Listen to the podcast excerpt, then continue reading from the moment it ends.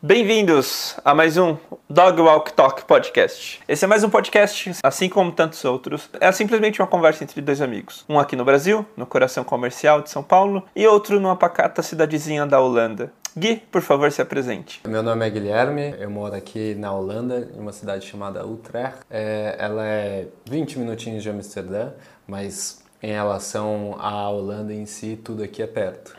Bom, eu sou o Lucas, eu estou aqui em São Paulo, na verdade na região metropolitana. Nesse momento estou no ABC, logo logo estarei na capital mesmo. Gui, esse é o nosso segundo episódio. Eu acredito que o primeiro foi um relativo sucesso. Não abrimos ainda, né? No momento da gravação desse episódio, a gente não abriu ainda para o público geral mas divulgamos dentro da Badico em si e para alguns conhecidos nossos. Uma dessas pessoas ela me perguntou uma coisa bem interessante, Gui. A gente falou um bocado, a gente fica citando a Badico, mas o público geral não sabe o que é a Badico. Você consegue explicar o que é a Badico para quem não, não tem o contexto, Gui? É, primeiro ela, se a pessoa escutar o podcast, ela vai entender o que é a Badico. mas... Sim, sim. Como, como ela nasceu, Exato, né? Exato, como ela nasceu Hoje, a, a Badico, você me pegou na, na, na, pergunta, como sempre. Para mim, a, a é, não, só, não é só uma empresa, é a junção de, de amigos em que decidiram resolver alguns problemas de alguns clientes. A gente começou com é, um cliente que levou para outros e que também levou a juntar é, outros amigos que também tinham interesse e queriam entregar o, o, um produto de qualidade com uma tecnologia é, adequada para cada, cada tipo de produto. A Badico hoje não é só um ponto em que a gente entrega um produto para o cliente, é isso. Nós estamos sempre na, na busca de estar ali com o cliente, de ser a, o braço de TI de, desse cliente e também dentro da Badico todos os, uh, os colaboradores nós estamos sempre tentando desenvolver aquela pessoa. Então a gente tem é, tech talks, a gente tem mentores, é, tudo isso para ver aquela pessoa crescendo.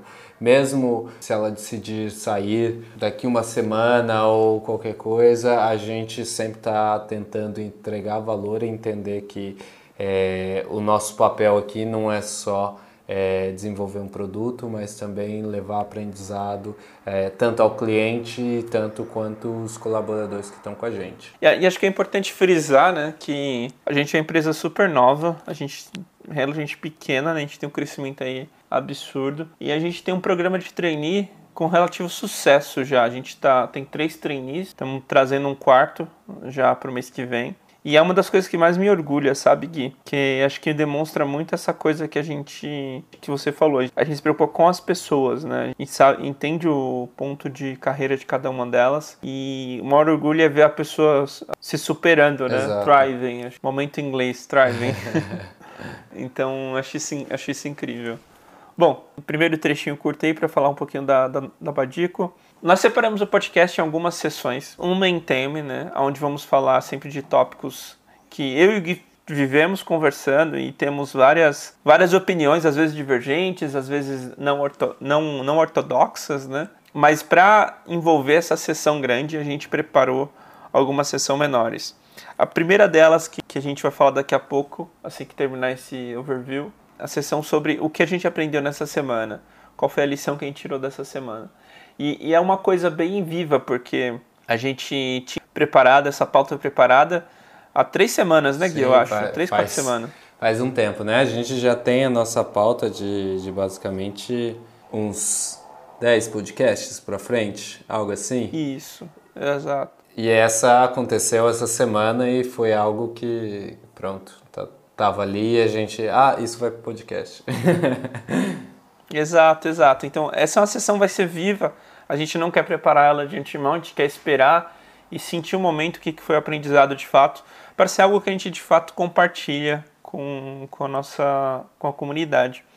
Então, tem essa sessão breve, logo depois a gente vai para a sessão mais longa, que é o main theme, que hoje vai ser sobre qualidade versus quantidade, ah, como é que nós entendemos isso e como é que nós agimos. Depois a gente vai ter, seria uma sessão interativa de questões e e-mails. Mas como somos novos, a gente não tem muitos e-mails e não tem muitas questões. A gente tem uma, uma surpresinha nesse ponto aí que vai ser bem legal.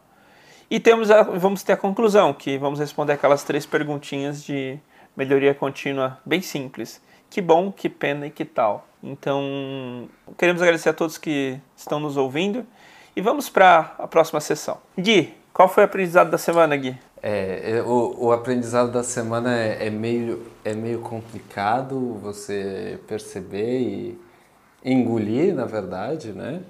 Mas é, a, grande, a grande frase seria a gente, nós somos o, o, nosso próprio inimigo. O que eu percebi essa semana, né? Muitas vezes a gente fica irritado por uma uma, uma situação, uma estrutura, a forma organizacional de uma empresa ou até mesmo é, colegas de trabalho. E é, é muito interessante se você conseguir é, perceber, analisar o, o problema e todo esse estresse, todo essa, esse ponto está mais dentro de você do que fora.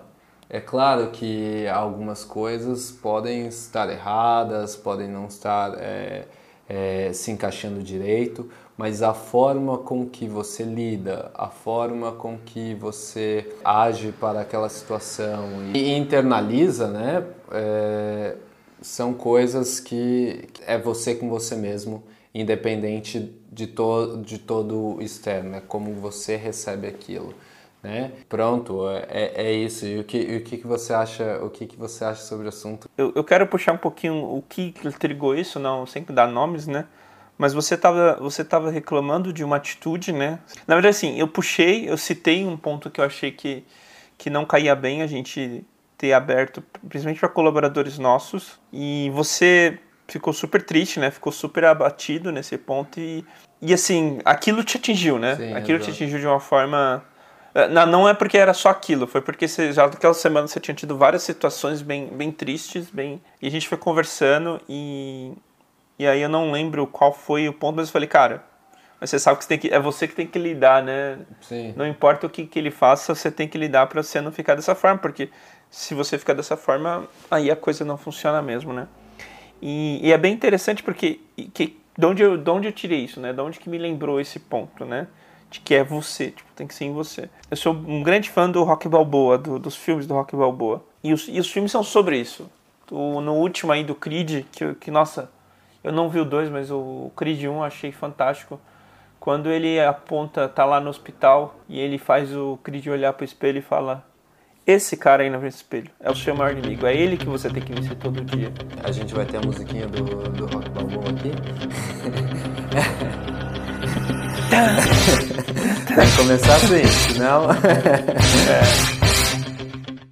Eu, eu acho fantástico porque tem várias camadas. O primeiro delas é que a gente se sabota, né? Bastante. Então, mesmo quando não tem nem nada ao redor, a gente se sabota. Tem a questão, a camada de que você não pode se comparar a outra pessoa, você tem que se comparar a você mesmo antes para você saber se você está evoluindo de fato. Tá havendo progresso, como a gente conversou no último podcast, Exato. no último episódio. Então não adianta eu me comparar com o Gui, sabe? Eu super, eu super admiro, cara, a, a, toda a tua trajetória, sabe? Porque você conseguiu fazer a faculdade de engenharia e tudo mais, você, você fez mestrado lá fora. Então eu admiro muito, mas eu não me comparo, sabe? Isso é bem saudável, eu acho. Exato. A gente, a gente tem esse costume, né, de sempre olhar a grama do vizinho e, e sempre estar tá mais verde. Exato. E é só você mudar para lá que você vai ver que outro está mais verde. Então a gente tem esse, esse ponto de comparação e não é saudável nem um pouco. Exato. É, e, e tem outra coisa, na verdade, né? Se a grama estava mais verde, mas talvez você tivesse hortaliças ali na sua, na sua coisa, que quando você Exato. muda para do vizinho você não tem, sabe? Então tem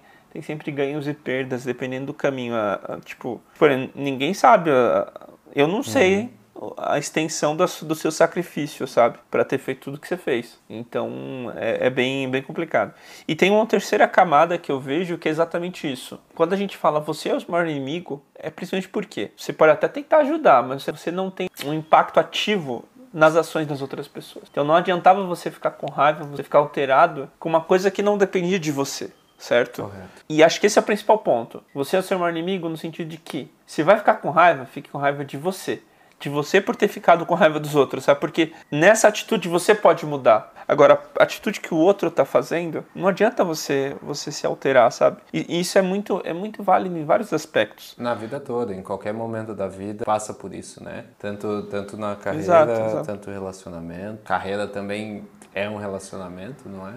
Sim. Então, em todo, em todo momento a gente passa por isso. E realmente esse, esse sentimento de você querer, querer que as coisas sejam do seu jeito, né? Desse, desse porque nada, se você for analisar, nada mais é do que o, o sentimento de, de dominância, querendo que as coisas funcionem. Sim da sua forma. E o mundo e a natureza tá aí para falar que o mundo tá se fudendo pro jeito que você quer, né? É, desculpa a palavra, mas é Sim. real. Ele não tá ligando para você pode querer que o me céu veio, seja Me veio roxo. outra coisa na cabeça também, Gui. Toda, toda essa discussão me lembra muito o estoicismo, né? Uhum. A filosofia estoica de viver e tal. E eu fico me perguntando Será que os grandes líderes, eles na verdade não abriram mão disso tudo? Porque assim, eu, por exemplo, aqui na, na Badico, né, eu, eu tenho um modo bem específico de fazer as coisas, né? Uma das coisas que a gente vai entregar essa semana era uma coisa que eu tinha na cabeça como fazer, né? Como que seria feito. E eu passei para o Danilo, um dos nossos sêniores aqui, que está com a gente desde o início e é até sócio da empresa. E foi muito interessante, porque ele apontou várias coisas. Ele até ficou meio triste, poxa, porque ele apontou tanta coisa falou, cara, me perdoe se eu pesei a mão, sabe? Não era minha intenção. Não, cara, tá super de boa. E assim, por que, que eu tô trazendo isso? Quando eu passei para ele e eu deleguei isso, né? Eu não tenho mais controle sobre como ele vai fazer aquela tarefa, sabe? Eu posso pedir o resultado, né? Tipo, eu coloco o, o, o resultado, o alvo. Olha, essa direção, isso aqui a gente precisa. Mas como ele vai fazer, eu tenho que ser totalmente aberto a isso, sabe? A gente pode colocar padrões, a gente pode colocar várias coisas, mas a ação da pessoa a gente não pode controlar. Então será que esses grandes líderes não são pessoas que entenderam completamente esse conceito, Gui? Sim, eu, eu concordo contigo. E se você for analisar, a chance é de você ter ganhos muito maiores, né? Porque é, você tem um pensamento, é, outra pessoa tem outra forma de pensar, e isso é o que nos faz como sociedade, né? E isso faz o como a gente chegou até agora, porque se uma se uma pessoa pensou na roda e só ela pudesse usar a roda pro, pro resto da vida da forma que ela queria, hoje a gente não teria carro e a Holanda não seria uma cidade de bicicletas. Então, verdade. São, são coisas que a gente precisa aprender assim como ser humano. Não, não é fácil, não é fácil porque geralmente não. a gente quer que as coisas funcionem daquele jeito. Assim como uma mãe quer que o filho faça de tal forma, a gente quer que o nosso software funcione de tal forma, a nossa empresa funcione de tal forma. A gente tem esses, esses pontos, né? Porque a gente sempre quer o melhor, mas é, assim não quer dizer que não tem gente mal intencionada. Eu, eu, sou, eu sou do time otimista e acredito que as pessoas são boas e é um ponto em que a gente, a gente precisa acreditar no outro, né? E deixar porque as chances de ganho é maior do que a perda. Mas eu acho que é isso. Dessa vez não tem uma afirmação bombástica, né? Exato. Essa é a vida, né? A gente não, nunca tem a certeza de nada. A conclusão Exato. a gente nunca vai saber. A conclusão tá aí para não ser concluída. Mas eu acho que fica essa, essa coisa, essa, essa cena do Rock também, Balboa. Né? Cara, você é seu maior inimigo. Lembra disso. Exato. Pra quando você estiver se comparando, para quando você estiver reagindo, né? E para quando você quiser mudar alguma coisa, né? Tipo, foque em você no sentido de que a ação principal tem que sair de você, né? Eu gosto muito, eu gosto muito. Fechado, Gui? Fechado.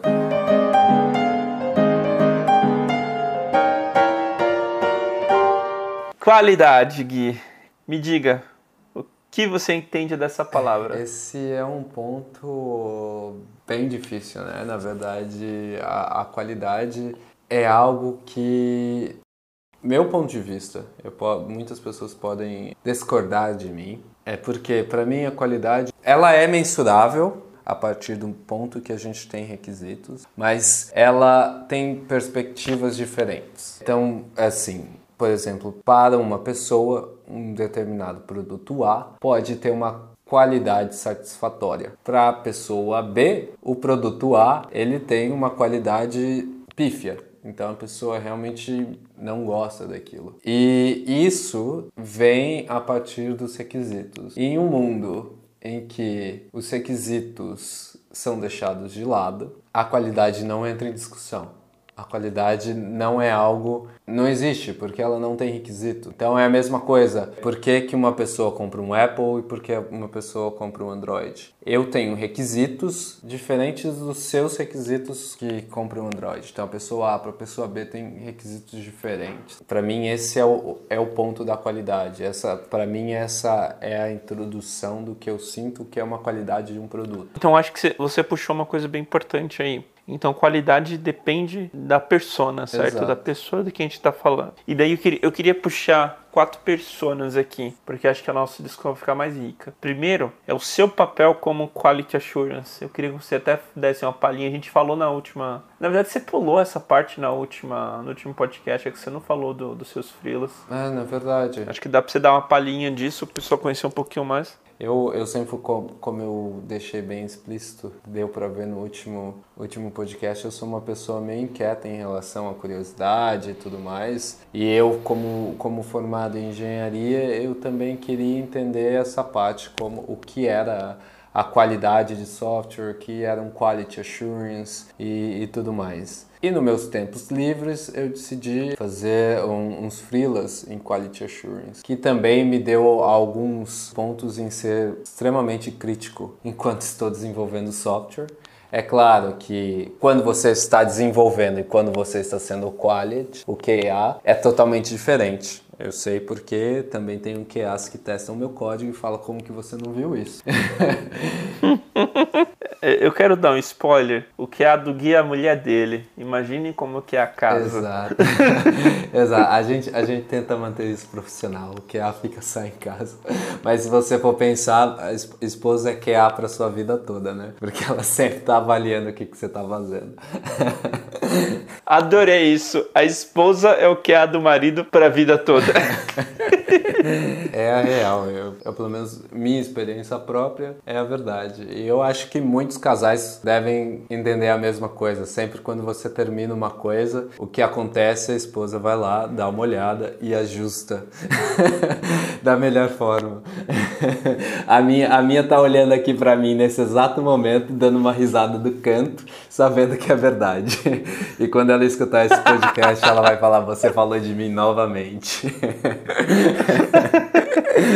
Boa. É, mas é, voltando, voltando ao assunto principal, realmente a qualidade é, depende de, de uma persona. Então eu tive essa experiência como Quality Assurance porque eu queria também entender o outro lado. Não é fácil, mas eu tento sair um pouco da minha zona de conforto e entender sempre o, o lado do outro. Uma coisa legal que eu queria pontuar nessa sua experiência, que é bom deixar bem explícito, essa sua experiência de QA foi aquele QA de teste de carga, né? Você fazia fazia bateria de teste manual. Exato, eu fazia testes manuais, não automáticos. Então, por exemplo, a isso, Andrive, o Snapchat, até mesmo o Tinder, já, já teve uma época que eu testei ele. Então eu tinha que pegar o aplicativo e ver o que estava errado. Olha só a coisa maluca, uma coisa que eu queria, eu queria deixar bem claro. Você pega o OneDrive, né? Certo. O OneDrive é um produto que tem milhares de, de engenheiros, eu acho, Sim. pelo menos centenas, com certeza são centenas de engenheiros. Eles têm QAs internos, tem testes automatizados, muito provavelmente. É, a Microsoft tem feito um trampo bem legal de, de se manter atualizada e tudo mais, sabe? Então, tipo, imagino que tenha isso lá dentro. Mas mesmo assim, eles investem, né? Tipo, eles veem, tem um certo valor de pegar esse produto e colocar na mão de milhares de pessoas, né?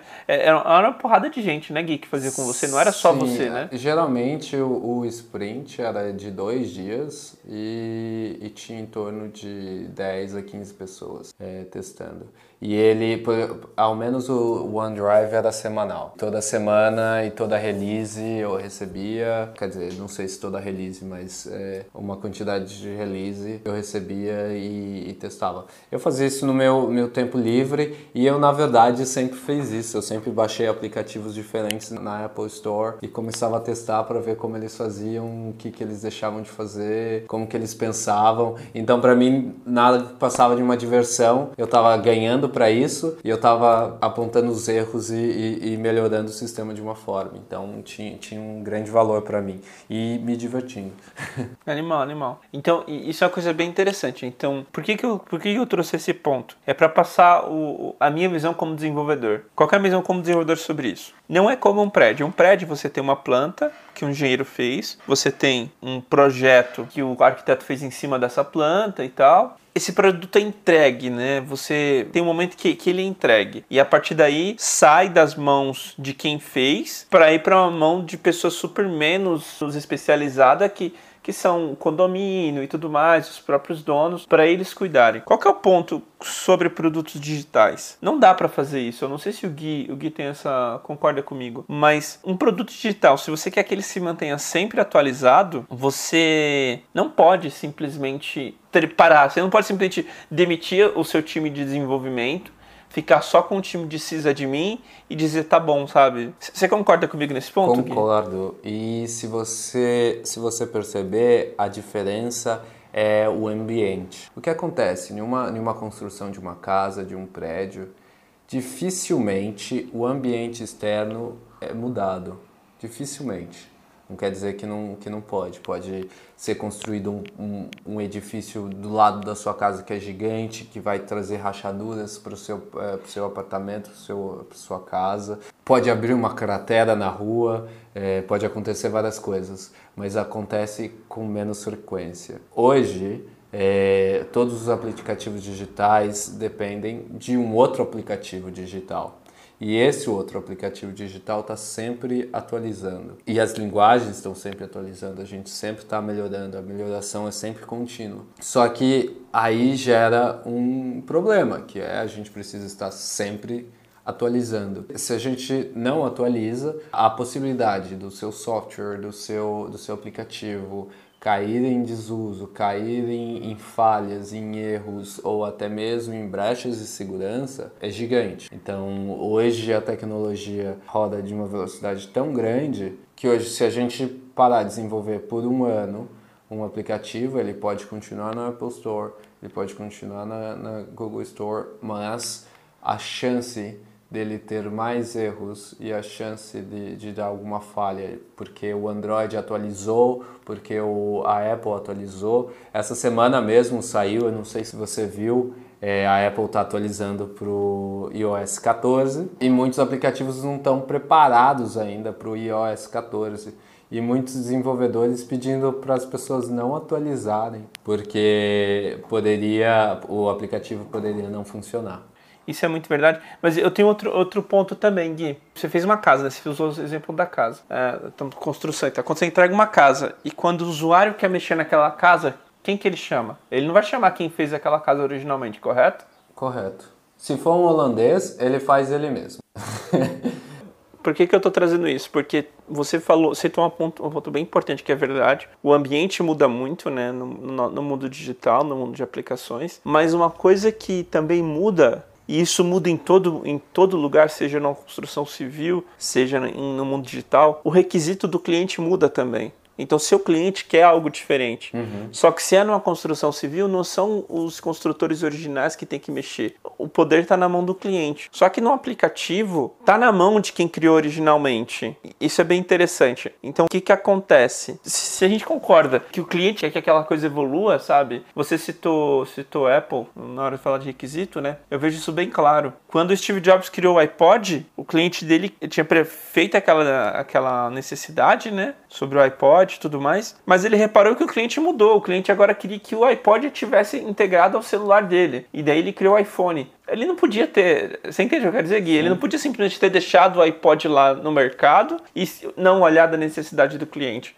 Então eu vejo que muito isso da, do software sempre mudar e você não poder deixar de ter a mentalidade de desenvolvimento, porque o seu cliente quer e ele precisa sempre de algo novo, sabe? Sempre necessidades surgem. Mas deixa, deixa eu fazer uma provocação aqui então. Você disse anteriormente que para um aplicativo, para um desenvolvimento, o autor ele é ele que precisa ser chamado. Eu nesse ponto eu discordo. Não, peraí, peraí. Não, não digo autor, eu digo o dono, o dono, tipo, é a construtora, porque você pode mudar o dev lá, quem tá fazendo no final, mas a construtora é a, é a pessoa que é chamada, entendeu? Entendi, mas por que, que eu não poderia chamar outra construtora? Hum, boa, boa. Eu penso que não dá no mundo como aplicativo como serviço, porque você está usando, mas aquilo não é seu, né? Mais ou menos como se estivesse alugando uma casa, né? Você até pode, mas você tem que pedir para dono da casa, entendeu? Você entende o que quer dizer? Eu entendo, mas eu, eu não concordo. Como o OneDrive, você pode mudar o OneDrive, o OneDrive para atender a sua necessidade hoje? Ah, você está dizendo eu como usuário. Isso, ah, okay. isso mesmo. Ok, isso não mesmo. eu como é usuário. eu como cliente. Isso, isso, exato, exato, é isso que eu tô falando. Okay. É, é, você como usuário. Por exemplo, se você comprou a casa, a casa é sua, sei lá, exato. você quer mudar, não importa, você não vai, você não vai chamar a pessoa que te vendeu a casa. Exato. Você vai mexer na sua casa. Mas no mundo digital, não. Se você for por nesse ponto, hoje os aplicativos são serviços são serviços digitais. Isso. E um serviço, você não você pode falar melhorias, você pode pedir que certas coisas mudem, mas você não consegue mudar 100%. Você não é dono daquilo. Você não, não vai lá Exato. e quebra uma parede e pronto. Por exemplo, eh, tem uma coisa muito legal que muitas empresas fazem no início delas, né, quando elas estão desenvolvendo um produto tipo Maya. O Maya é um produto 3D do início dos anos 2000. Ah, muito do revenue dele era de eu tinha um, eu tenho um programa base, mas eu vou vender para as produtoras e o que elas quiserem fazer, a gente faz. Entendeu? Então, tinha, tinha esse revenue. Então, essa necessidade de personalizar, às vezes ela tem, mas é, é, sempre, mesmo quando não é serviço, que essas aplicações não eram serviço. Eu não sei se você lembra do Maya. Era um executável do Windows, do Mac, sei lá. É, e as, as, produtoras precisavam desse executável um pouco diferente e ia lá e pedia para a produtora do Maya, que não era Autodesk na época, para personalizar aquela aplicação para ele. É, e daí eu lembrei que você trabalhou fazendo algo do tipo, não? Porque o Office é um software fechado, só que a Microsoft dá um meio para os próprios próprias empresas mexerem e atenderem necessidades específicas com o. Agora eu esqueci o nome da linguagem. É o VBA. Isso, com o VBA. É, é mais ou menos como você falou. Mudou um pouco o cenário, porque a gente não entrega mais o software para o cliente, né? ele usa como serviço, né? Uhum. Mas mesmo antes, eu acho que a Microsoft não fechava uma versão do software e mandava e terminava com ele, sabe? Sempre tinha patch, sempre tinha. Você entende o que eu quero dizer? Sim. É porque é, o Excel, né? Ele, ele basicamente é um software aberto que qualquer pessoa pode ir lá fazer automações, fazer é, melhoramento hum. de processos, né? Sem precisar de, de, um, de uma grande empresa para desenvolver um aplicativo, a facilidade de pessoas sem um, uma grande, um grande conhecimento em desenvolvimento e tudo mais, criar a sua própria automação, é, mesmo que seja sem o VBA, né? Até mesmo quando eu, eu comecei, eu já tinha, na, na minha faculdade de engenharia, eu, eu já, já programava em outras linguagens, já tinha programado web, C Sharp e outras coisas. Mas o meu, o meu primeiro emprego no Brasil foi programando em VBA, né? E eu passei por, por, por vários clientes, por várias empresas pequenas, que era basicamente isso que eles precisavam. De uma, de uma ferramenta que fosse desenvolvida em um tempo curto, em, de duas a um mês, no máximo, no máximo, no máximo, em que poderia fazer toda a automação na parte financeira, ou outras coisas assim. Infelizmente, a, a Excel é algo é, muito difícil de ser controlado, né, dentro de uma organização. Mas Aí chega o ponto que, é, que eles precisam de um software mesmo para ser é, construído para a empresa. Gui, então eu tenho uma pergunta para você. A gente está falando de qualidade, mas a gente também tinha um ponto de quantidade. Por que quantidade é importante? Se a gente entende que a gente vai desenhar projetos que não vai ter um ponto final, né? A gente começa a pensar em features, né? Começa a pensar em recursos que se adiciona ali e quantidade de recurso. Então, o main topic aqui que a gente está desenvolvendo é a quantidade versus essa qualidade Então, por exemplo, tem clientes aqui dentro que a gente está no momento de adicionar mais e mais features, ou seja, quantidade sem olhar para qualidade. Mas já tem outros clientes que a gente tem que parar de adicionar muitas features para olhar, poxa, qualidade do que a gente tem aqui está atendendo vai, vai permitir que quando a gente adicione mais features, a gente não atire o nosso próprio pé. Como é que a gente, a gente controla isso? Você entendeu sim, o ponto? Sim, sim. é difícil controlar, né? Porque o, o cliente em si, ele sempre quer mais features. Ele, ele não percebe a diferença de uma qualidade, por exemplo. É como voltando para o mundo físico, o revestimento de uma parede você percebe e você percebe a qualidade do, do revestimento de uma parede. A simplificação de um código que um ponto que eu consigo trocar desenvolvedores e eles vão ler o código e entender o que está funcionando, o que é aquilo, é muito mais é, difícil e o cliente não tem essa visão e não tem mesmo até mesmo esse entendimento. Então a quantidade, como você disse, ela é muito importante, principalmente para os softwares é, mais novos e, e existem clientes que a única coisa que, como ele está do outro lado, ele consegue pensar apenas em features, em coisas novas, em produtos novos, mas ele não consegue é, visualizar quais itens precisam ser é, aperfeiçoados, quais itens precisam ter é, um brilho maior e, e, e tudo mais. Então, a, o peso da quantidade e da qualidade, para mim, ele tem, é uma balança que ela fica sempre uma ou outra maior, uma ou outra maior o tempo todo. E a gente sempre vai ajustando o nível, né? Às vezes a gente precisa de mais quantidade, mas aí também é uma questão de, de marketing, é uma questão de, de como o seu cliente está, está receptivo ou não para isso. E tem, por exemplo, eh, como a gente estava falando da, da Apple, hoje ela está no momento que, se você vê, ela não procura quantidade, não é? Ela tem a capacidade de entregar várias coisas ao mesmo tempo e ela prefere a qualidade de todos os itens. Então, tudo que ela faz, ela prefere entregar com a máxima qualidade que eles podem do que a quantidade de várias features, vários itens é, diferentes. É, aí eu tenho uma pergunta para você. você. Você falou da casa, né, do revestimento. Como é que numa casa você mostra a qualidade da instalação, Sonetra? Você não mostra, não é? Você, você testa, você usa, você...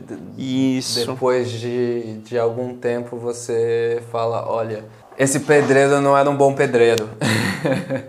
Sim. Por quê? Porque é, é na manutenção que você percebe, correto? É quando você está mexendo, quando você está, nós falamos, usando e tal. Então, por que, que eu estou falando isso? Porque no código é a mesma coisa. O cliente ele não vai perceber que naquela semana, metade daquela semana, não ter entregado uma feature, era uma coisa boa. Mas se lá na frente você passa duas, três semanas para corrigir cinco, seis bugs que pipocaram do nada, ele vai perceber. Então é muito curioso e é um, um dilema muito grande esse dilema. Por quê? É, é, um trabalho muito, a gente vive falando sobre isso, é um trabalho muito de educar o cliente, né?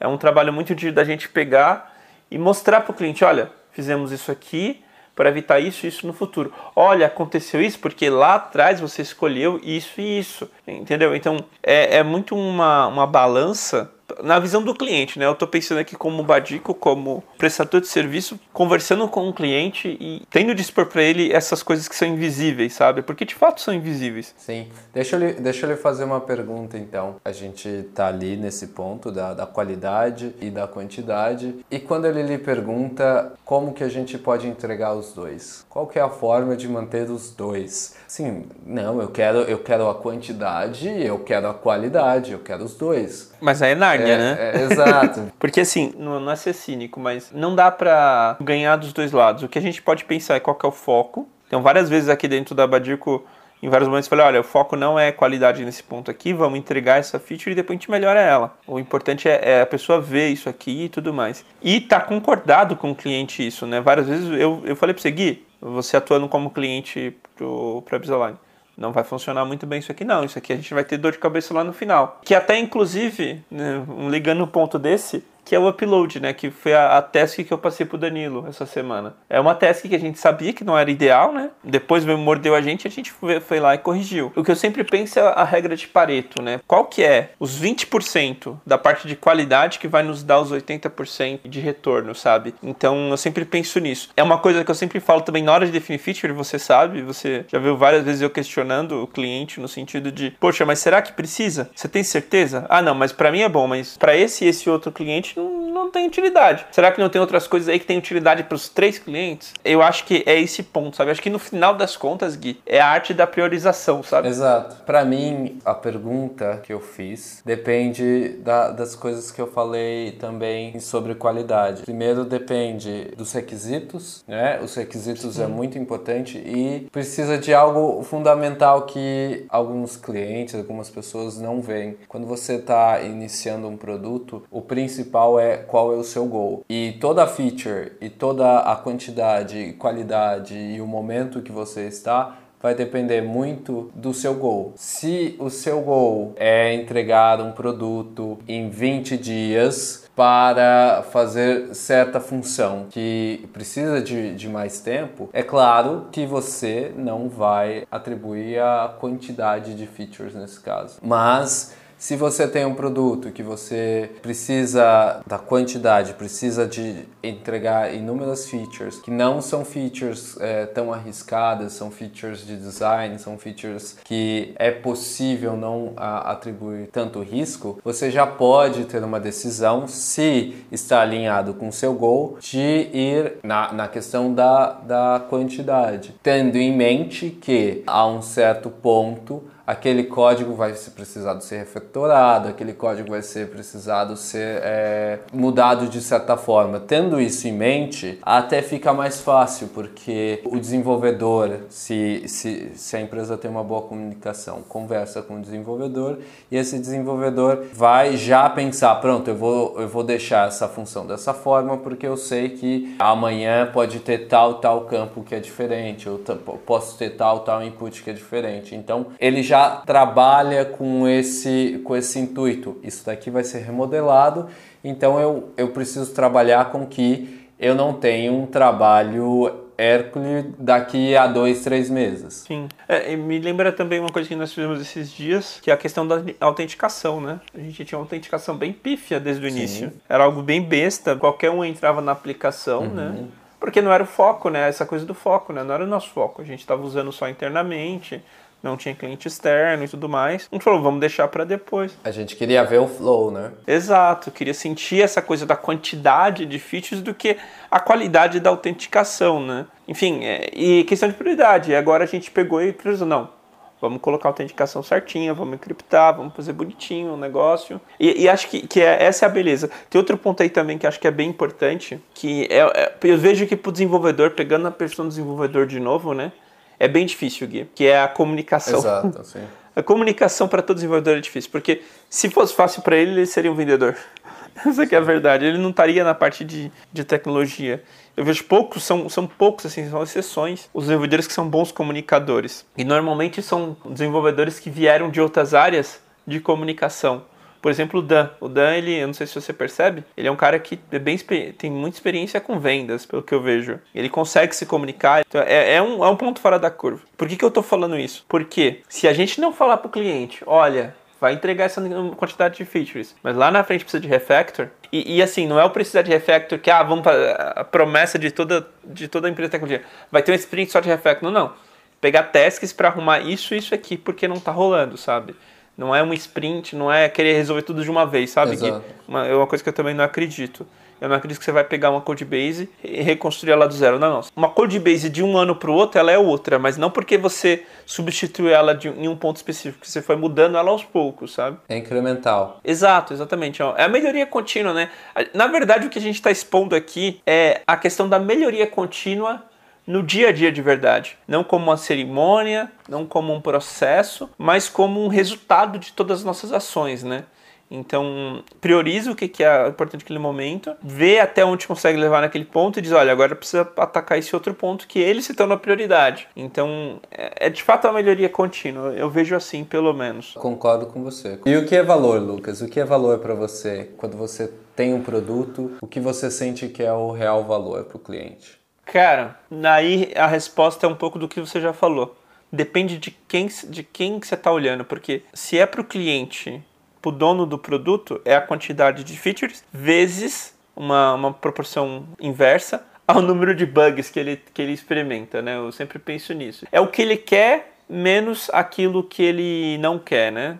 Os erros. Aquela experiência Exato. ruim. Então, para o cliente final, que eu vejo que isso é mais complexo, porque, por exemplo, é o clássico caso do Zune, né, da Microsoft versus o iPod. Qual que era a diferença desses dois na época? Você manja da, da história? Marketing. Exato. Tipo, foi o jeito como foi vendido. Então, a expectativa e a persona foi descoberta muito mais fácil, sabe? Então, eu vejo que quando sai das mãos aqui da cúpula de desenvolvimento, eu vejo que valor é um negócio muito mais subjetivo, sabe? E por isso que é importante aquela visão. E é uma coisa que eu e você acho que concordamos nisso. Aquela visão de que não tem um ponto final, sabe? Em qualquer estágio desse desenvolvimento você pode expor o produto. E desde que você deixe claro o que tá rolando, né? Tipo, olha, não tem segurança, não tem. Mas testa, vê, vê se isso aqui te ajuda, sabe? Porque quanto mais cedo você expor, mais claro vai ficar para você essa coisa subjetiva, sabe? Eu acho que isso é bem importante. Exato. Eu não sei se você concorda. Claramente. O cliente ele precisa entender que é o que a gente faz, né? As nossas decisões não são decisões são no, só nossas. Nossas decisões são o cliente toma junto com a gente. Então, enquanto a gente decide, ah, vamos fazer uma feature do, do login sem uma autenticação e tal, isso daqui vai ser só para a gente perceber como está funcionando, se é esse o fluxo que a gente quer, se está faltando algum detalhe, se não está. Isso o cliente precisa participar, porque no momento em que ele fala, ah, mas eu quero isso live hoje, é, mas a gente tomou uma decisão no passado, que essa decisão foi fazer tal e tal coisa. A gente pode colocar isso online, mas o risco e a credibilidade não vai trazer. A questão da qualidade está baixa pelo fato disso e disso disso de uma decisão. Então a gente eh, tendo o, o, cliente junto, tendo essa, essa questão do valor, é também essa comunicação com o cliente, no meu ponto de vista. Essa comunicação é muito importante. Comunicação é algo que está envolvido em todos os momentos da nossa vida, que é crucial e muito difícil. Sim. Muito, muito, muito. E é uma coisa bem interessante, a gente como pessoas mais introvertidas, né, eu digo a gente, a maior parte dos desenvolvedores, a gente tende a achar que é um problema só nosso, sabe?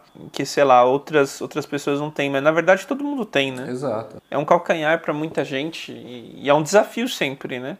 Bom, vamos encerrar então com, com o um resumo do que a gente falou. Sim, então, o que, que, que, que você aprendeu hoje? O que, que você acha que esse ponto de, de qualidade e quantidade é algo que a gente possa levar para Badico? Persona, né? Acho que entender a persona é importantíssimo de quem que a gente está falando, né? Outro ponto importantíssimo é transparência e comunicação, né? Uhum. Então, seja com nós desenvolvedores com as pessoas, com product owners, com QAs, né, com quality assurance, para dizer o que que aquilo está resolvendo e do produto, né, do marketing com o cliente final, né, com o user, né, com o usuário. Acho que é crucial. Na verdade, eu acho que se a gente pegar aquela pergunta de novo, Zune e Apple, foi isso que a Apple acertou tanto, sabe? Exato, na comunicação. E a, e a persona, ela acertou a comunicação para a persona correta e que pronto é, resolveu o problema. Isso é, isso é um problema dos nossos amigos do marketing. Sim. Mas realmente, realmente, eles tinham uma, uma visão muito interessante, né? Ele, a, a Apple em si, é, por causa claramente do Steve Jobs, ele sempre mantinha o gol dele na frente de todas as coisas que eles estavam fazendo. Tudo que eles montavam tinha o objetivo dele, de ser simples para o usuário, de ser uma beleza, de ser uma peça de arte, né? Em tudo aquilo que eles estão fazendo, eles levavam isso. E se você tem uma estrutura em que você leva é isso e esse esse objetivo está enraizado em toda a estrutura da empresa, fica até mais fácil de você alcançar seu objetivo. E para mim, realmente, a comunicação e personas são algo muito importante para a qualidade e a quantidade, porque a gente precisa sim responder as coisas é, ali no momento, para quem que a gente está resolvendo. Às vezes é um cliente beta que ele realmente está esperando que você tenha só quantidade. Você está no momento de, de, de, um produto que seja só quantidade. Então, um cliente vai aceitar se a qualidade não está perfeita. Ele está esperando por isso. Ele está pagando por um produto que está beta porque ele quer testar, ele quer dar feedback, ele quer participar disso, né? Há muitos clientes assim, né? Early Sim. adopters, né? Então, Sim são, são coisas é, importantes saber analisar em que momento está seu produto. Me lembrou uma coisa, por muito tempo a Google lançou só produtos betas, né? Não sei, eles pararam de fazer Sim. isso ultimamente, mas você lembra que tudo era beta? Sim. O Google Docs beta, Google beta, tudo era beta para eles. Eles tinham muita, muitas equipes e estavam atirando para ver o que, que eles queriam fazer novo, para ver para onde acertava, qual que era a qualidade que eles tinham dentro da empresa que poderia acertar em um bom produto. Eu vou corrigir um pouquinho. Eles queriam ver o que, que gerava valor, na verdade, não era nem qualidade, queriam ver o que, que gerava valor, né? Concordo. Para daí aí investir em qualidade. E hoje que, o que geralmente que as pessoas usam é o Google Docs. é, exato. É uma ferramenta que abraçou o mercado aí. Bom, mas eu acho que é isso para o nosso tema principal. A gente agora vai falar um pouquinho com a comunidade em si. Temos umas novidades de como lidar com isso.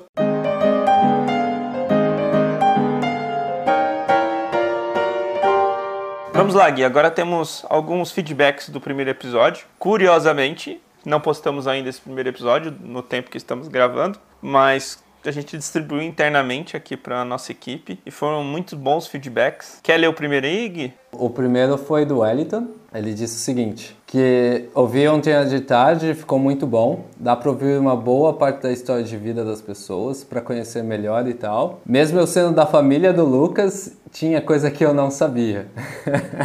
tá escondendo o jogo aí, Lucas? Não, mas é, é, é, normal, né? Sei lá, tipo, é bem difícil. Mesmo as minhas irmãs, a, Yasmin comentou algo bem interessante, que é nossa editora, né? A gente cita muito a Yasmin, só que provavelmente ela Exato. corta. Essa vez você não pode cortar, Yasmin. É, ela mesma falou que não sabia de algumas coisas ali, né? Não tinha a minha visão. As pessoas não pegam muito a nossa visão. As pessoas não estão é, no em seu sapato. Exato, é. Elas não vivem. Então é bem interessante isso que o Wellington falou, acho que cabe muito. É, só para explicar, o Wellington ele é nosso estagiário aqui, né? Estagiário não, nosso trainee, um dos nossos trainees aqui da Badico, então foi bem legal. Tem uma outra do Yuri aqui, que também é um, um outro trainee aqui da Badico. Demorei, mas acabei de escutar, ficou muito massa. Curti bastante conhecer mais detalhes sobre vocês.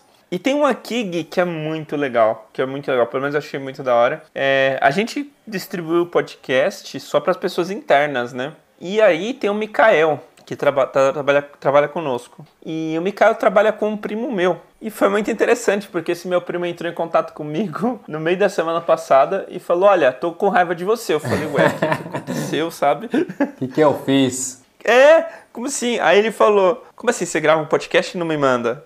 ah! Aí ele falou que ele forçou o Mikael dar o, o passar o episódio Olha só, ele. contrabando já, e contrabando, olha só. Exato, né, sabe? Mercado negro de podcast. E foi bem legal, ele disse que gostou muito, mas ele tem um trecho ali que acho que faz muito sentido, pensando no episódio passado. Eu vou ler aqui. Ouvindo o seu podcast, percebi que acho que eu estava no final do ano que você comentou. Lembra, Gui, aquela parte que eu falei que eu passei o final de ano estudando Sim. e tudo mais? Então, que eu só parei para comer, ceiar e voltei a estudar? Todos estavam nos estranhando você não ficar junto, e só agora percebi o que você estava fazendo. E confesso que fiquei envergonhado de ser um dos, um dos que te julgaram mal. Então, eu achei isso fantástico, sabe? Eu e o Everton temos uma relação bem legal, né? Tipo, ele sempre me apoiou. Inclusive, numa fase em que eu tava saindo de casa, ele foi um dos que me apoiou. Não, tem que sair do ninho mesmo, tem que procurar o próprio espaço, né? E eu vi ele falar isso assim, admitir, sabe? Acho que a admissão em você saber reconhecer os erros é uma das coisas mais legais que tem. E ele só cresceu pra mim, sabe? Um grande amigo, primo, enfim. Foi bem importante esse feedback para mim. Você tem algum outro aí, Gui, que você tenha tido? Tenho aqui um, um do Mikael. Ele disse que engraçado, mais um baiano conquistando o mundo. Essa história do baiano nem, nem eu sabia, né? Eu fiquei, eu descobri recentemente. Você já perdeu o sotaque, né? Você não tem esse. É porque eu vim com eu vim com 11 meses, né? Então, na verdade, eu não criei sotaque baiano. O pouco sotaque que eu criei foi por estar convivendo Sim. com a família ao redor, né? Mas a criação, a, a minha vivência mesmo, ela foi aqui em São Paulo mesmo. Então. Meu avô é baiano também. Mas é, ele já vive em São Paulo faz 80 anos, 80 e poucos anos. Nossa. Ele é da onde da Bahia, Gui? Você sabe? É uma vergonha porque ele sempre diz o nome da, da cidade. É uma cidade muito pequenininha e eu, eu Itabaiana? vivo esquecendo, eu vivo esquecendo. Eu toda vez eu pergunto, vou contar mais de lá e eu sempre esqueço. Você foi para lá alguma vez, Gui? Ou não? Não. Ah, que vergonha, hein? Você conheceu o mundo, você conheceu o mundo e não conheceu as suas raízes. Mas, mas, é, mas pior que é verdade, né? Porque é, muitos, até as pessoas aqui, muitos gringos, né? Perguntam, ah, você já foi em tal lugar no Brasil? Falo, não. Você já foi em tal lugar no Brasil? Não.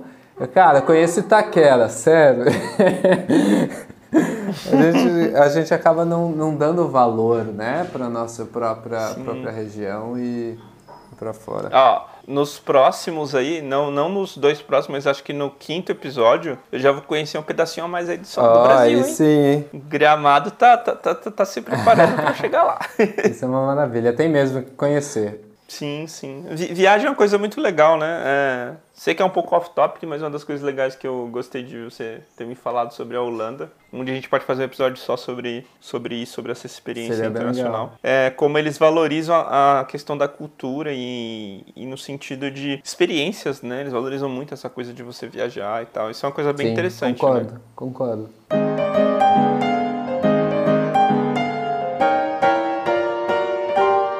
Então, Lucas, da, da última vez eu tinha proposto para a gente tirar algumas dúvidas que a gente encontra tanto no Stack Overflow, a gente encontra entre os nossos, os nossos ouvintes aqui. E hoje eu trouxe uma perguntinha que eu achei, é, achei engraçado, que seria para você responder. Que tal? Ó, oh, gosto Vamos muito. lá. Então, é, a pergunta é: qual a diferença de uma API, biblioteca e framework? Vamos lá, eu vou começar pelo, pelo que eu considero mais simples de responder. Biblioteca é qualquer pedaço de código, qualquer função, pode ter uma linha, duas, enfim, não importa. É qualquer pedaço que você junta e você distribui para o mundo, certo? Ou para outra parte do seu time, enfim, é, é um, uma, uma, biblioteca lib em inglês, né? Qualquer coisa que você empacota, aí você pode empacotar em várias linguagens, né? Você tem os pacotes do Go, você tem o NPM da Node, você tem N coisas, né? Você, tudo que você consegue empacotar e distribuir é uma biblioteca. E essas bibliotecas podem ter N, podem ser de N tipos, né? Vamos dizer então que eu, eu faço um código que me ajuda a funções matemáticas e lá dentro tem tem várias funções é, matemáticas. Isso seria uma biblioteca, então. Se você empacotar essa coisa para outros projetos, pode ser até seus projetos mesmos usarem, sabe? Vai ser uma biblioteca. Então eu posso ter até uma biblioteca interna do meu time. Pode, pode, exatamente. Hoje em dia o pessoal tem feito muito isso, né? Os, os, chamados monorripos, vários projetos dentro de uma mesma, do mesmo Git repository, né? E eles meio que se usam por meio de bibliotecas. Então, o pacote A, que está naquele repositório, usar o pacote B, o pacote B é uma biblioteca para aquele pacote Sim. A, entendeu? Até mesmo dentro do próprio repositório com monorripo, né? Então, biblioteca é bem simples, é isso, cara. Não, não tem segredo nenhum. Agora, acho que os outros dois é que é, tem a grande disputa, né? API eu também acho simples, mas framework você tem uma linha interna para você definir o que é um framework. Quer tentar responder o que é API, Gui? Eu, eu prefiro até você, porque da, da última vez você respondeu mais claro. Framework eu já, eu já tenho mais uma. Eu, te, eu já tenho mais, mais uma ideia em, em relação, porque eu não vejo a API, o framework, para mim framework é o Angular, sabe? Por exemplo, eles te dão funções já pré-prontas, mas você tem um universo ali é, enclausurado, você não consegue... É... Uma vez eu vi, eu vi uma resposta muito boa sobre o que é um framework, é a diferença de você construir a casa com blocos e com massa, né? Tipo, blocos, massa, e, enfim, você consegue desenhar qualquer coisa, certo? Com bloco e massa. Você consegue fazer qualquer tipo de casa, certo? Certo. Só que isso seria, tipo, sem usar framework. Agora, se você usar peças pré-prontas, sabe aqueles prédios que os caras que, que os caras sobem, sei lá, em. Tipo aquele da China, o hospital de campanha da China que foi feito em não sei quantos dias. É pré-modelagem, né? Ele já está pronto, eles só vão lá e montam. Exato, são peças pré-moldadas. Aquilo é um framework, você consegue construir, mas você tem que seguir aquilo. Então, sei lá, as peças têm meio metro, de meio metro por meio metro, você não consegue fazer, você não vai conseguir fazer uma, uma casa que não tenha essa divisão, né? Você não vai conseguir uma altura que não tenha essa divisão. Então, você vai colocar meio, meio, dois metros, você vai ter que conseguir fazer uma casa de altura de dois metros, mas não uma casa de altura de dois metros e dez, entendeu? É, é, mais ou menos isso. Então, o framework é isso. É tudo aquilo que ele te dá recursos, só que para você acessar esse recurso, você precisa seguir aquela fórmula, entendeu? Correto. É, framework é isso. Aí em programação, para dar exemplos, Angular que você falou é claramente um framework, você tem que seguir o modo do Angular de fazer as coisas. Exato. Bootstrap é um framework, tipo, você tem que seguir o modo do Bootstrap para tudo você ter, você ter aquele recurso da responsividade uhum. e tal, tudo tem que seguir bonitinho. Já o React não é, não é? Porque ele é mais uma biblioteca. Você pode tanto usar quanto não usar a forma que ele pré-estabelece. Exato. A comunidade montou alguns frameworks. Você tem vários modelos. Você tem React com, com Redux, você tem React com Flux, você tem N coisas, você tem vários boilerplates que, que meio que são frameworks por si só, né? Sim. né? Eles te dão várias coisas, mas para funcionar 100% você tem que seguir o modelinho dele. Mas o React em si não tem um framework. E se você for perceber, é, são em pedaços, né? Você disse aí sobre o Redux. E o Redux é em relação à comunicação e à questão assíncrona, né? Sim. Então você só está ali para trabalhar com, com a API ou trabalhar com respostas que você quer. No fim das contas, o que não é framework como React, ele deixa você tomar decisões. Exato. Ele te dá uma solução, uma parte da, da solução, o resto você toma a decisão. Aí a comunidade faz. O Vue é bem interessante a comunidade do Vue é bem interessante, porque o Vue também é uma biblioteca, é tipo React. Ele também tem várias outras coisas, mas ele tem um framework bem próximo ao, ao próprio projeto do Vue, que é o Quasar. Tá bem famosinho e tal. No Brasil tem um, eu conheço as pessoas que tocam o projeto aqui no Brasil. Uhum. É, trabalhei até com um cara aqui, um dos autores do Quasar, que até escreveu um livro. Olha que legal bem interessante. E o Quasar é um framework. O Quasar, para você ter aquele recurso, você tem que se dobrar o jeito que o Quasar faz as coisas. De certa forma, ela é muito bom para iniciantes, né? Sim, exatamente. É igual a Bootstrap, né? Pelo menos para mim foi isso. Para fazer responsividade na, na, época que eu comecei era um saco. Você pegar a Bootstrap tava pronto. então. Agora vamos dizer que um iniciante começa com jQuery, é, já não tem tanto um framework assim, né? Ele tem, são umas bibliotecas, você pode adicionar novas bibliotecas, mas ali, a partir dali, você pode fazer qualquer coisa, tô correto? Sim, sim. Pensar em, nos anos 90, né, 2000, era assim. Só que não comece com jQuery hoje em dia, gente. Vou lhe dizer que a ferramenta que eu dou suporte ainda tem jQuery, então... Eu sei, eu sei. A ferramenta que você dá suporte usa Java. É, é pior do que jQuery, sinceramente. Vai ter muita gente nervosa com a gente aqui, não podemos falar isso. Vai, vai, vai. Foi mal. Foi brincadeira, gente. Bom, agora sobre a API. A API que é o mais complicado. Exato, porque eu, na verdade, cometi, quando a gente estava discutindo dela, eu cometi exatamente o maior erro que todo mundo faz, né? Que é achar que a API é só a comunicação entre o web service. E até mesmo a gente entrou em uma discussão e pronto, eu, estava totalmente errado. Não, não, não é que você estava errado. É que você fez. O que você fez é aquela história do bombril, né? A gente chama a lã de aço de bombril. É que você se acostuma com aquele termo para um item. E você você não vê o pattern dele, né? Você, pronto, eu, eu uso uma API só para isso. O que, que é uma API? É um Node.js que eu mando um, um, request, que, que foi a partir daí. Sim, a gente pode fazer uma API para isso, né? Mas uma API não é só isso. E eu gostei muito da sua, da sua explicação, né? No, no momento que a gente conversou. E você quer, quer explanar ela pra gente agora? Sim, sim, sim. Eu vou dar a resposta simples, né? Explicando o que, que as pessoas normalmente têm na cabeça que foi o que você achou. A API é só o REST, né? Né? Só a interface ou, ou REST ou SOAP, né, antigamente, ou GraphQL. Isso sim são APIs, né? São APIs expostas como web services, né? Ou seja, quando você faz um REST, você está acessando uma API. O que, que significa API? É Application Programming Interface. Ou seja, é uma interface para uma aplicação acessar. Ou seja, o front-end, quando ele vai usar o back-end, né, usar algum dado back-end, ele usa a partir de uma API. Mas uma API, na verdade, ela pode ser exposta por qualquer camada. Então, quando, por exemplo, a gente está lá no front-end usando Axios, muita gente conhece a biblioteca de Request Axios, você está usufruindo de uma API, porque todos os métodos, todos os jeitos de fazer, todos os contratos são APIs. São applications, programas e interfaces que você está se adequando. Eu poderia simplificar é, dizendo que uma API faz parte de um facade. Aí fica mais complexo, porque as pessoas às vezes não sabem o que é um facade. É, pronto, é mais, mais technical talk. A API, na verdade, é qualquer coisa estruturado para o seu programa usar, entendeu? Por exemplo, a gente está falando da lib de matemática, certo?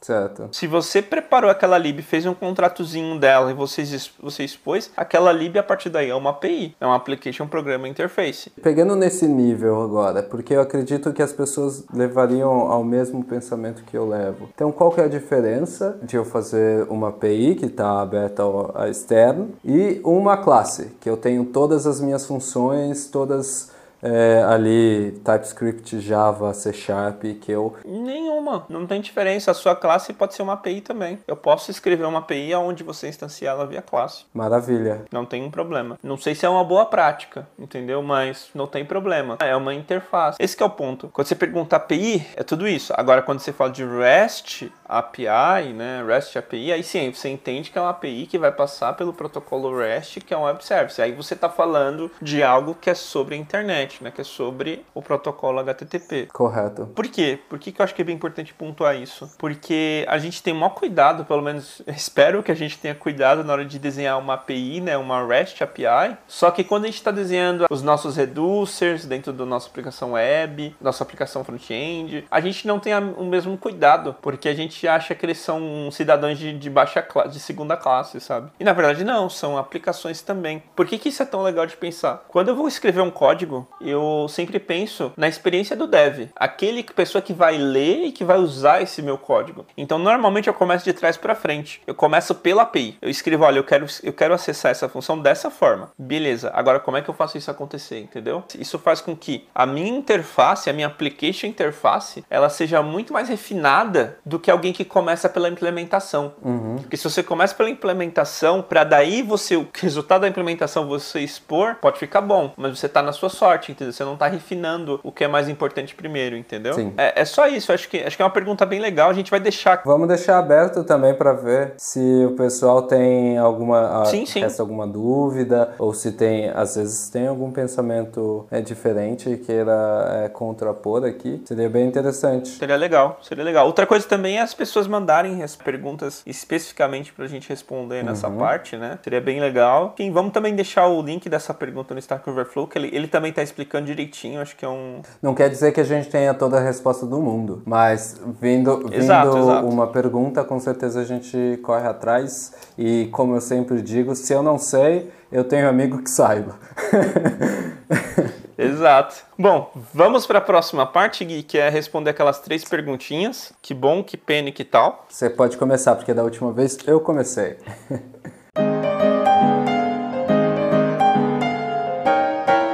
Cara, que bom que a gente tá resolveu fazer de fato isso e esses dois episódios que a gente gravou estão sendo fenomenais. A, a gente já até conversou sobre isso. Terminar os episódios tem sido uma, uma sensação bem gostosa de, de realização, sabe? E o retorno do pessoal também tem ajudado nessa sensação, então tá muito legal mesmo. Que pena que a gente quebrou a gravação, o pessoal não tá vendo, mas a gente quebrou a gravação em duas partes do segundo episódio devido a um problema pessoal, mas a gente tá agora finalizando. Que tal a gente falar sobre experiência do dev com o Pedrinho? Maravilha. Eu acho que vai ser um tópico bem legal para ele desenvolver. É isso. Maravilha. Então, é, vou eu. eu acho que que bom que a gente está nessa, nessa questão de melhoria contínua. Eu sei, eu sei que é o primeiro ou segundo episódio que a gente está, mas eu já vejo que a gente está melhorando. Estamos progredindo aos pouquinhos, aos passos de bebês. Para mim, eu não tenho uma locução perfeita ou, ou, é a primeira vez que eu tô gravando qualquer coisa. Até essa semana eu brinquei de gravar stories, então. Sigam o Gui no Instagram, tá bem legal o conteúdo que ele tá levando, tá da hora. É Gui Felipe R. Vem de Guilherme, Felipe e R de Reis. Então é só Gui Felipe R. A gente ia deixar a arroba dele aqui no post também. Maravilha. Que pena que ainda a gente não colocou isso online, né? A gente tá brincando com um podcast aqui, aprendendo, mas logo isso vai estar online. Então a gente já tá solucionando isso. Também é um que pena que a gente teve que interromper pela metade, mas isso é questão do nosso amadorismo ainda. Mas logo a gente vai melhorar mais ainda, né? O que tal, esse é mais difícil, né? Que tal a gente, daqui uns 4, 5 episódios, convidar uma galera mesmo, deve, vários lugares do mundo, é, e ver qual é a experiência de cada um do que, que eles estão sentindo em cada, em, cada, em cada ambiente. Eu gosto, eu gosto. Eu lembro de uma coisa que o MPJ tava fazendo bem legal. É o cara que fazia o Fan Fan Function. Ah, sei, sei, sei, sei, eu já assisti. Esse cara é fantástico, assim, ele parou o canal porque momento da vida dele ele precisava voltar a ter tesão em programar e daí ele achou um projeto fantástico sobre auxiliar pessoas com problemas psicológicos e tal, né? Não, não pessoas loucas, não, não, as pessoas comuns que precisam de atendimento psicólogo, psiquiatra talvez. Popularizar o acesso a isso, né? Loucos todos somos, né? Então. Exato, exato. Mas o que eu digo é que, do jeito que eu falei, ficou parecendo que era só hospício, sabe? Sim, é questão psi psiquiatra, né? Exato. Então achei fantástico e ele tava com um projeto bem legal que ele, ele entrevistava as empresas. Era tipo assim, uma entrevista reversa, sabe, Gui? Eu achei isso fantástico, um produto fantástico. Talvez a gente possa trazer alguma coisa desse tipo aqui pra Badico, para o próprio podcast, sabe? A gente conhece muito da Badico, a gente tá passando muita visão da Badico para as pessoas. Talvez a gente poder levar outras empresas também, sabe? Aprender um pouquinho com elas e elas compartilharem um pouquinho, sabe? Eu lembro que para entrar na Cove, a última empresa que eu trabalhei antes da Badico, eu fui por causa de um podcast que eu vi, achei fenomenal, sabe? o que eles estavam fazendo, achei, putz, se encaixa muito com o que eu tô fazendo, então... Exato. Se você não fala, ninguém vai saber o que você tá pensando, né? Não, não importa se a, se a empresa Exato. tem uma cultura maravilhosa, se ninguém fala sobre isso. Exato. Mas é isso. Vamos pra indicação de livros, então? Cara, são dois livros que acho que são muito legais. Acho que um você citou no episódio, a gente anotou aqui, e o outro eu citei que faz muito sentido de tudo que a gente falou sobre melhoria e tudo mais, sobre o projeto precisar sempre de atenção, né? Senão ele deteriora. Você quer falar o primeiro aí, Gui, que você... É, em relação ao primeiro, é a comunicação não violenta. Eu, na verdade, escutei esse livro, né? Eu não, eu não li, eu peguei ele pelo Audible, pela Amazon. E é muito importante, assim, em, em todos os aspectos da sua vida. Na verdade, eu tenho indicado muito esse livro, assim, até para os meus chefes, para pessoas que passam na rua virei, virei testemunha de, do livro Comunicação Não Violenta. Não é nada fácil aplicar o que, que, o que tem ali, não é hum. nada fácil, é algo muito difícil, mas estando aware, né, estando sabendo disso, você já é um passo muito grande para o caminho. E vale ler, reler, tenho uma dificuldade muito grande. Eu não cheguei, acho que, ler todo Comunicação Não Violenta, acho que eu comecei. Mas eu tenho uma dificuldade muito grande, porque na minha frustração eu sou muito violento, sabe? Acho que todos somos, até uma questão de hábito que você faz de quando alguém não te entende, você já tá explicando pela terceira vez, sabe? Eu ficar bravo, virar, sair de costas, é, até mesmo posição do corpo, porque você tá querendo sair dali e a pessoa percebe, ela fica mais frustrada, fica chateada. Até eu consigo perceber mais, assim, apesar de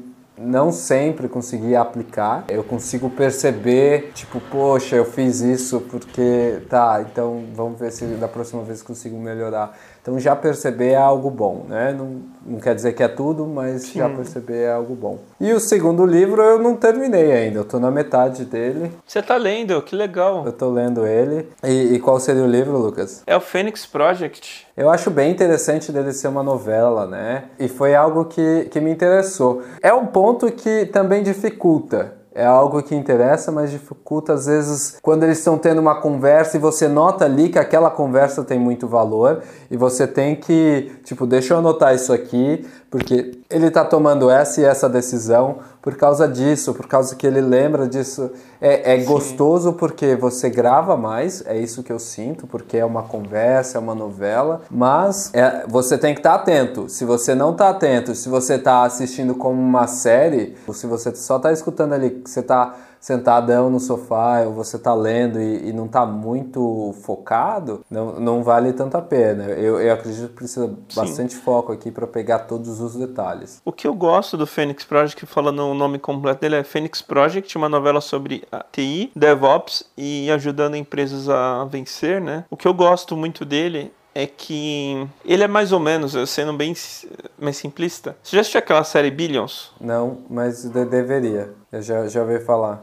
Deveria. Você que gosta de, de, de, coisa financeira, aquela série, não é que ela é toda certinha, mas ela passa muito. É, é aquilo que a gente falou sobre viver, o, é, viver no sapato, sabe? Acho que a dificuldade maior das pessoas é entender a posição da outra. E o que o Phoenix Project faz é, por meio da novela, te passa a posição desse cara, desse líder e dessa empresa, né? Como uma coisa maior. E durante isso você vai aprendendo algumas coisas. É igual você falou, se não prestar atenção, você não aprende. Mas o que eu acho mais interessante é que ela te dá empatia. Então, por exemplo, a gente aqui na Badico tem algumas pessoas chaves, né? Algumas pessoas tomam decisões e tal. E para todas elas eu falei para elas lerem esse livro. Por quê? Só tem um ponto por que, que eu passei esse livro. Porque é para essas pessoas terem empatias com o desenvolvedor, sabe? Porque ele tem uma visão do desenvolvedor e ele te dá o impacto, sabe? Eu não sei se você concorda com isso, Gui, o que você acha? Eu concordo. E na trama você percebe muito que ali ninguém tá muito entendendo o papel do desenvolvedor, ninguém, ninguém vê a empresa com os desenvolvedores, fazendo que, que, que, hoje em dia, eu acho que hoje em dia a maioria já tem uma visão diferente, né? Mas é, eu acho que ali no momento do livro ainda tinha muita visão do que o desenvolvedor seria mesmo aquele nerdão que ninguém conversa, que o, o produto é, que a empresa não depende da, do TI e hoje a gente já vê e já tem uma educação acredito maior nisso, né? Eu vou lhe dizer que eu estou gostando muito, muito mesmo do livro. Até eu mesmo é, hoje eu estou em uma posição mais de lead, né? E eu muitas vezes tento, tento pensar, principalmente no papel ali do, do cara principal, o que, que ele estava fazendo, o que, que, eu, o que, que eu posso tomar como, como aprendizado daquilo, né? Sim, é, é fantástico, eu gosto muito. E, e, acho, acho que é isso, sabe? Empatia. Esse livro, apesar do Fênix parecer mais técnico, mas não é tanto mais técnico. Ele tem umas lições que não entram só na área de comunicação. A intenção dela, dele é para dar uma primeira ferramenta para comunicação não violenta, né? Para as pessoas aqui da Badico colocarem o sapato de um líder, de um desenvolvedor, entendeu? Não porque ele vai liderar a parte técnica, mas porque ele tem um background técnico, né? Concordo. Fica aí as nossas indicações. Leiam, digam pra gente o que, que vocês acharam. E bola pra frente, né, Gui? Vamos pro próximo. É isso. É, nos vemos no próximo, talvez com Pedro? Talvez com Pedro. Maravilha. Muito provavelmente. Maravilha. Muito obrigado por você que nos ouviu que nos aguentou até agora. Espero que esteja, sejamos úteis e até uma próxima, Gui. Obrigado, gente. Até uma próxima. Chamada a cobrar. Diga seu nome após o sinal. Brincadeira, pessoal. Valeu, falou.